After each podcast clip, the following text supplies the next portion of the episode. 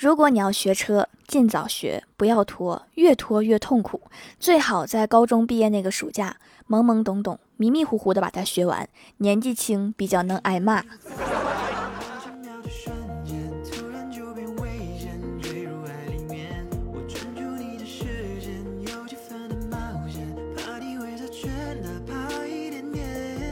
Hello，喜马拉雅的小伙伴们，这里是糗事播报周二特萌版，我是你们萌逗萌逗的小薯条。如果我说了晚安，但是一小时后你看到我还在上网，请不要惊讶，不用理我，我也没有骗你，我睡觉就是这个流程，必须要躺着玩会儿手机，这是我入睡的必要条件。我这是在为接下来的梦寻找素材。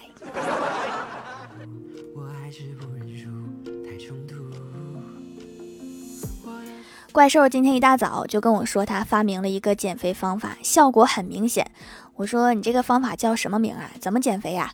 怪兽兽说：“我给他起个名叫恐吓型减肥，就是说，昨天我跟自己说，如果再瘦不下来，就要吃代餐了。结果今天果然就瘦了。你这个是魔法呀！”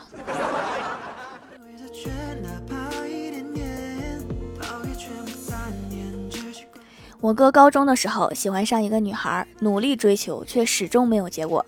高三结束那天，我哥提前跑到校门口，在门口徘徊等待，然而却始终没有见到她的人影。后来打听了一下，才知道毕业那天那个女生翻墙跑了。是谁走漏了风声？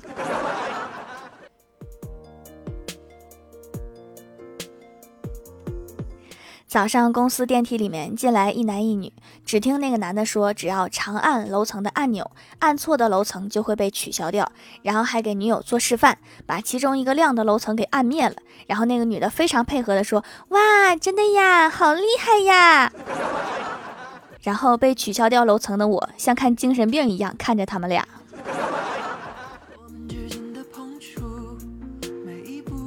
上午，李逍遥去表白，对方说了一句。你人不错，给李笑笑乐坏了。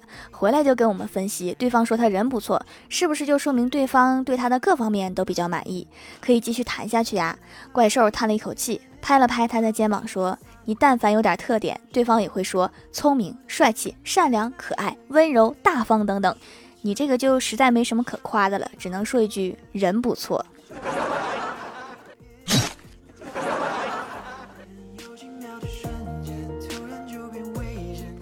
刚才在微博上刷到一个视频，在拘留所里，记者采访小偷说：“你撬锁最短多长时间？”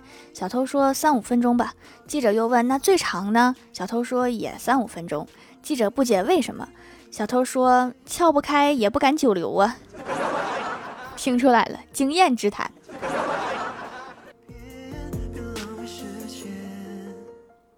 中午在办公室眯了一觉，一觉醒来，发现周围的同事和办公环境都变了，顿时觉得自己是不是穿越了。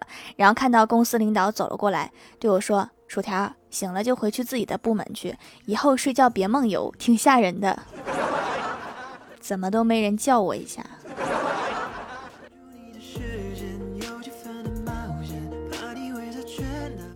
公司新来了一个女同事，是女汉子性格，整天大大咧咧的，但是却看上了李逍遥。前几天，她当着大伙的面向李逍遥表白：“我喜欢你，我们在一起吧，分手就割腕那种。”至今还记得李逍遥弱弱的说了一句：“先说清楚，割谁的？” 还没牵手就开始想分手了是吗？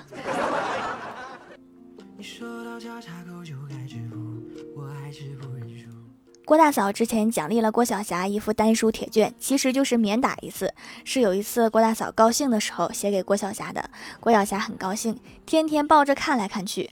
郭大侠就给她讲，历史上有这么一个类似的东西，叫丹书铁卷。很不幸，拿到丹书铁卷的大部分人都被砍头了。郭晓霞还不相信，直到昨天，郭晓霞不想写作业，还哇哇大哭。郭大嫂气得就想打她。这时郭晓霞想起来还有个丹书铁卷，郭大嫂正在气头。上把那张纸揉吧揉吧就给撕了，然后又揍了郭晓霞一顿。历史总是惊人的相似。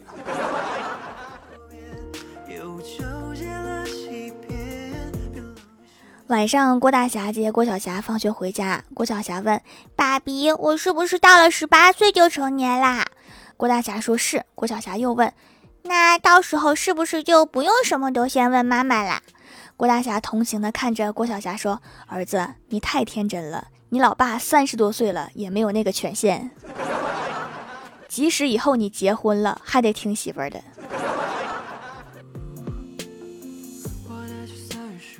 回到家，郭小霞问郭大嫂：“妈咪，你的妈妈是谁啊？”郭大嫂说：“是你姥姥。”郭小霞又问：“那两位小姨的妈妈呢？也是姥姥吗？”郭大嫂突然神经质地说：“是太极，太极生两仪，两仪生四象，四象生八卦。还要往下说吗？我还能接着说。”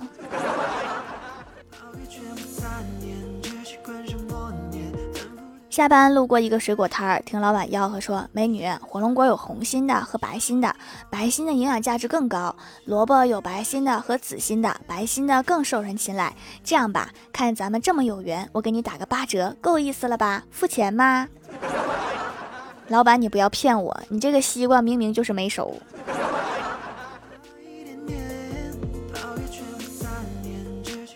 在我小的时候，爸妈的单位离家不远，记忆中他们偶尔要上夜班，半夜才回来。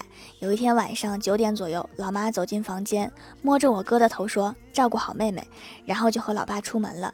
那晚我哥睡不着，哭着说：“爸妈为了我们太辛苦了，要给他们送茶去。”那天夜里，两个小朋友手牵手走在路上，我哥背着书包，里面放着两个保温杯。走着走着，我俩看到了爸妈正在路边摊吃火锅。终究还是错付了。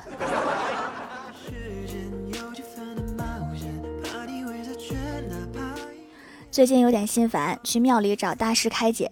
我双手合十，虔诚的对大师说：“最近工作不顺，工资都几个月不发了。”大师淡定的说：“你们都沉浸在世俗的欲望里，哪像我们不追求金钱，只在这里追求心灵的满足。”然后我又问：“那您这里有工资吗？”大师笑了一下说。不算奖金，一个月三万五。你们这儿还招人吗？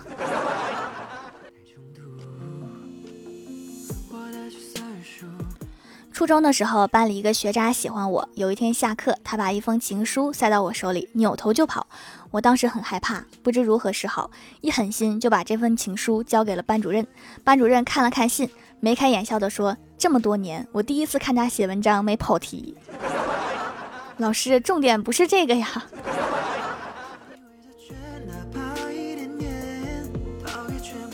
Hello，喜马拉雅的小伙伴们，这里依然是糗事播报周二特蒙版。想听更多好玩段子，请在喜马拉雅搜索订阅专辑《欢乐江湖》，在微博、微信搜索关注 NJ 薯条酱，可以关注我的小日常和逗趣图文推送，也可以在节目下方留言互动，还有机会上节目哦。下面来分享一下听友留言。首先，第一位叫做钓鱼的向日葵，他说：“祝各位儿童节快乐，送给你们个礼物。”蚯蚓一家。这天很无聊，小蚯蚓就把自己切成两半儿打羽毛球去了。蚯蚓妈妈觉得这个方法不错，就把自己切成四段打麻将去了。蚯蚓爸爸想了想，就把自己切成了肉末。蚯蚓妈妈哭着说：“你怎么这么傻？这么切会死的。”蚯蚓爸爸弱弱地说：“突然想踢足球。一场足球需要这么多人吗？”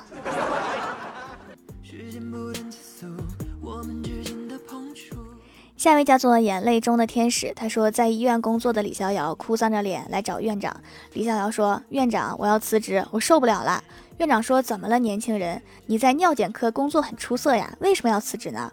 李逍遥说：“你是知道的，我刚换了工作过来的，我以前养成了职业习惯，使我不适合干尿检这一行。”院长说：“你原来干什么工作的？”李逍遥说：“品酒师。”好恶心。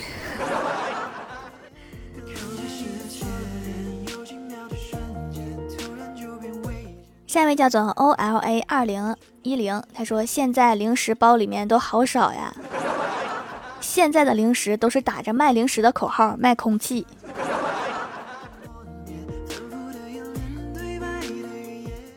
下一位叫做我是小公主，她说毛孔粗大星人表示找到了救星，用掌门的洁面皂竟然真的可以收毛孔，买的时候就是试试，毛孔竟然真的变小了。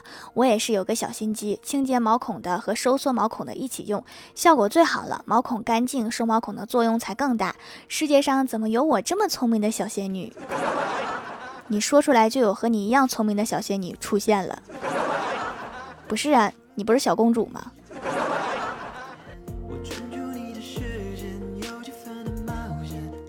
下一位叫做一个不知道昵称的九妹，她说以前我们老师经常对我说的一句话，就是你这个成绩以后只能去捡破烂儿。我赌气，为了证明他是错的，我选择了收废品。我们小区有个收废品的，前几年仓库失火了，然后人家赔了他二十万，这收的是废品吗？这是金子呀！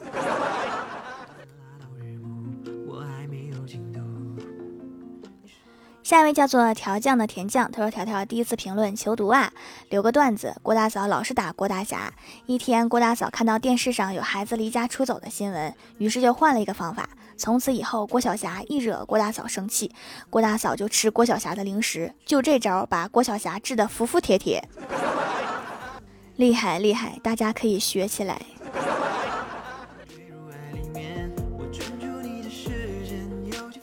下一位叫做二 jmjm，他说本人母胎油性皮肤一直无解，听节目去小薯条店里下单了一块去油的皂，竟然真的不油了。因为我的油是刻在 DNA 里的，所以不敢轻易停止使用，就这么用一辈子吧。条一定要一直陪着我们。油性皮肤还有母胎的吗？我只知道单身有母胎的。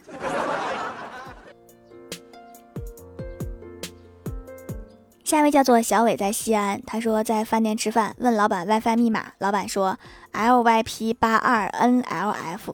我说好难记呀，老板笑着说来一瓶八二年拉菲，好记。我一边念一边说来一瓶八二年拉菲，一边输入密码。刚输完，服务员就说能打开了吗？我说能打开。只听砰的一声，服务员笑着说您的八二年拉菲三万两千元已经替您打开了，谢谢。这个故事告诉我们，吃饭的时候就好好吃，别老捅过那破手机。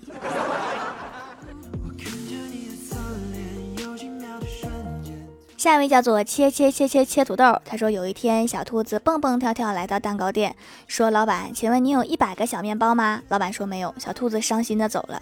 第二天小兔子又来了，你好，请问有一百个小面包吗？老板说对不起，没有。第三天小兔子又来了，说老板，请问今天有一百个小面包了吗？老板说哦吼吼吼，小兔子今天特意为你准备了一百个小面包哦。小兔子开心的说谢谢老板，我拿两个。今晚加餐红烧兔肉。下面来公布一下上周六五八级沙发是一颗巧克力盖楼的有钓鱼的向日葵、橘子糖里的小草莓、蜀山派洛洛、切切切切切土豆、优质网友苏锦、拉拉娜玉海，感谢各位的支持，记得订阅、打 call、点赞、评论、分享、五星好评啊！好了，本期节目就到这里了。喜欢我的朋友可以支持一下我的淘宝小店，淘宝搜索店铺“蜀山小卖店”，数是薯条的数就可以找到了。以上就是本期节目全部内容，感谢各位的收听，我们下期节目再见，拜拜。